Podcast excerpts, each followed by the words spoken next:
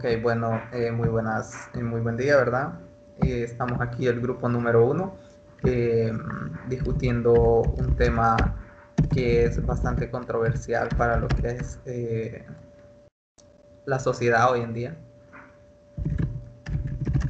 Y estoy aquí con mis compañeros Aiden, Jonathan y Miguel del grupo número uno para que podamos discutir acerca de la eutanasia bueno, según la Organización Mundial de la Salud, ¿verdad?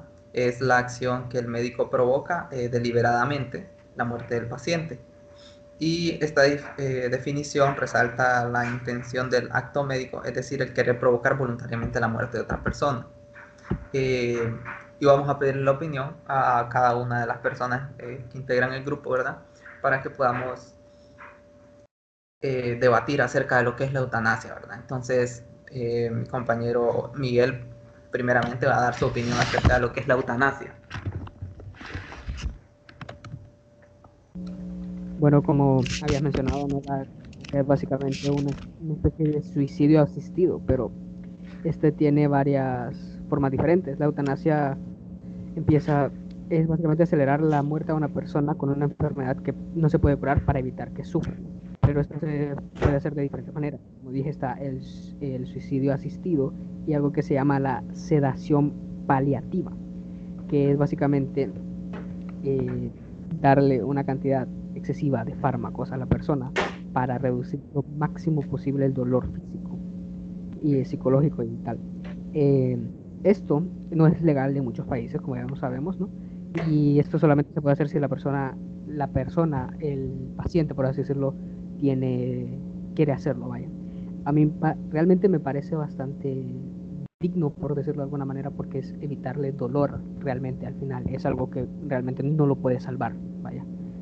Eh, no, es, no es posible salvarlo de eso y si, ella, si esa persona pues prefiere evitarse ese sufrimiento, es respetable, para mí.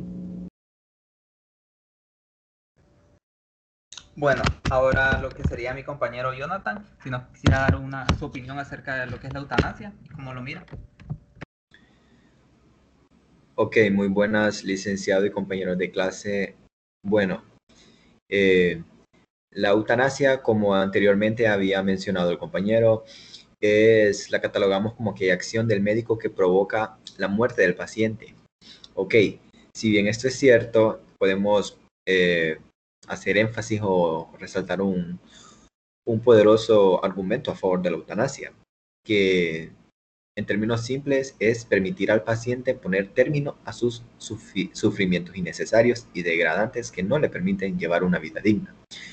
Cuando nos referimos a llevar una, una vida digna es que este paciente no puede realizar eh, las las acciones que cualquier persona que tiene sus cinco sentidos, eh, que no tiene ninguna discapacidad, puede hacer. Eh, situación que atentaría contra el libre desarrollo de su personalidad y su dignidad como persona humana. También evitando así ser sometido a un encarnizamiento terapéutico de lo que es ante los avances de la ciencia médica.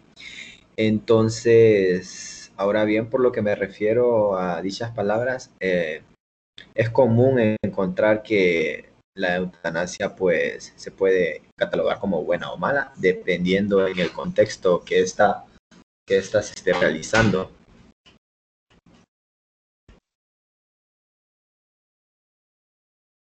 Eh, bueno, y ahora como última opinión, ¿verdad? La opinión de mi compañero Aiden Perdomo, ¿qué es lo que opina acerca de la eutanasia? Bueno, realmente que poniéndonos a pensar y analizando el contexto amplio que dice de la eutanasia, yo sí puedo confirmar y puedo apoyar el argumento de mi compañero Miguel de que realmente es un tipo de suicidio asistido, pero al mismo tiempo no necesariamente tiene que ser así, dado el hecho de que realmente es, no siempre es cuestión de la, de la persona de que lo pueda decidir, porque hay ciertos casos en los cuales la persona está relativamente bien condenada a morir y puede estar en coma o en algún otro tipo de, trance médico, el cual no le puede permitir ningún tipo de comunicación con el exterior, con otras personas, más que un monitor que le esté detectando todas las señales que tiene él, ¿verdad?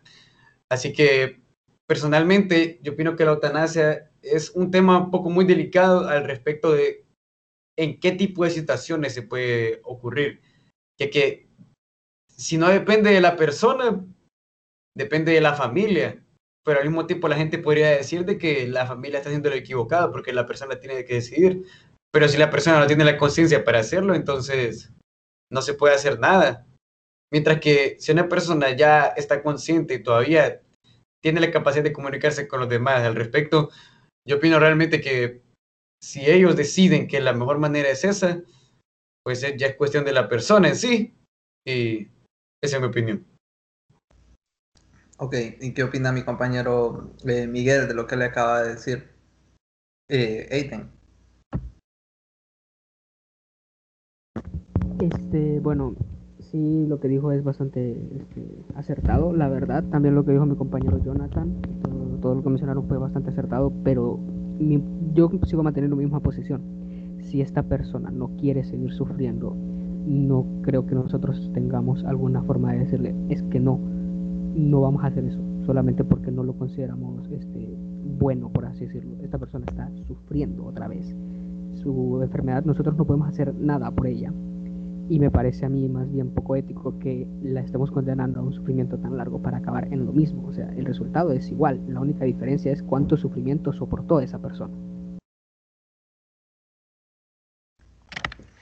Ok, y otra pregunta para que quiera responder, ¿verdad? Em, en cuanto a nuestro país, ¿verdad? En Honduras,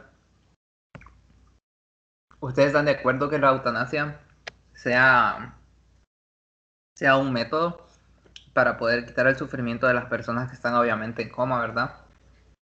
O, o creen que nuestro país no tiene como la madurez o el desarrollo para poder eh, ver esto con, un, con un contexto diferente, ¿verdad? que simplemente se refiere a matar a la persona.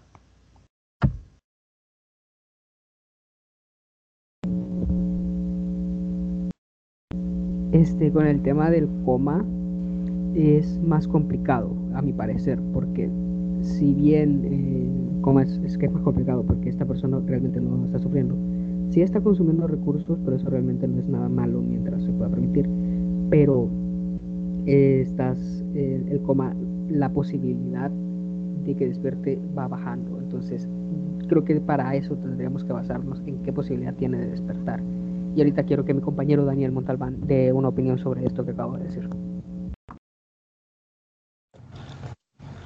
Sí, em, de acuerdo a, la pregunta, eh, siento que, como se ha mencionado, ¿verdad? Que es un acto deliberado, voluntario.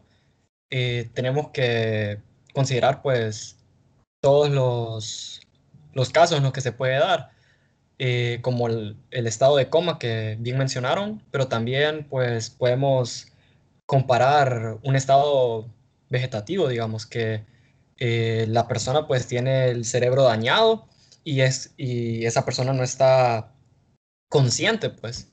Entonces habría que, que deliberar si realmente esa persona está viviendo o no, porque vivir, eh, desde mi perspectiva, no es solamente eh, que el corazón esté latiendo, porque vivir es conlleva demasiadas cosas que principalmente, eh, a mi parecer, es disfrutar la vida. Eso sería vivir, en mi opinión.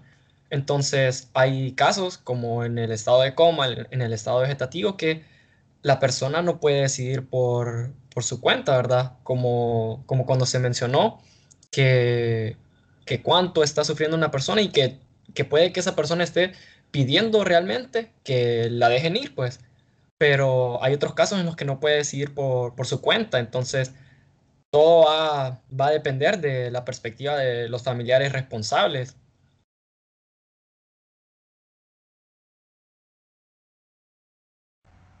Bueno, excelente, entonces muchas gracias por la opinión de todos y hasta aquí quedaría lo que es el podcast del grupo número uno y muchas gracias por su participación.